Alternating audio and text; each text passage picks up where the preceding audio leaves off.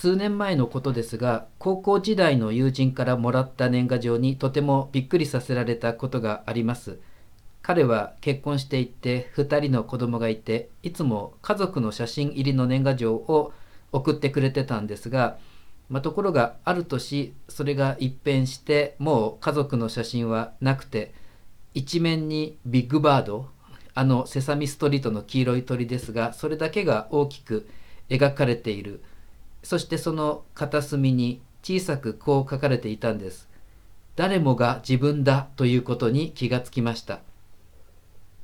一体彼に何があったんだってしばらくその年賀状を見つめてあっけに取られていましたが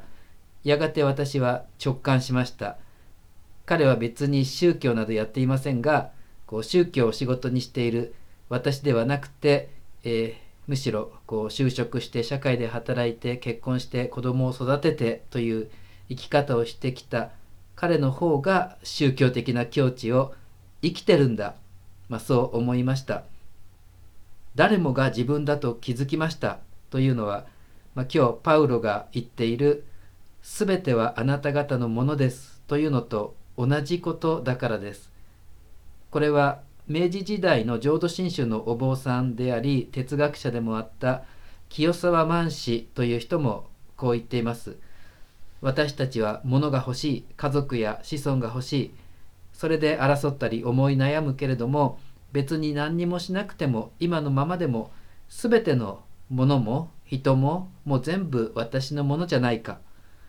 まあ、つまり宇宙万物は一つなんだからもうすでに天地万物全てが私の財産私の家族私の子孫なんだということです。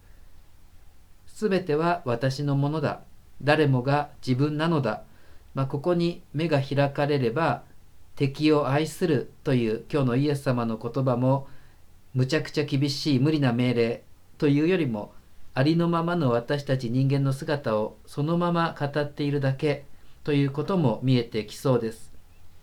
隣人も私、敵も私、すべては私。だから敵を私のように愛するのは当たり前ということになります。思い出すのはかつて幸福の科学に出家した清水文香さんツイッターでこんなことを語っていました人一人の人生など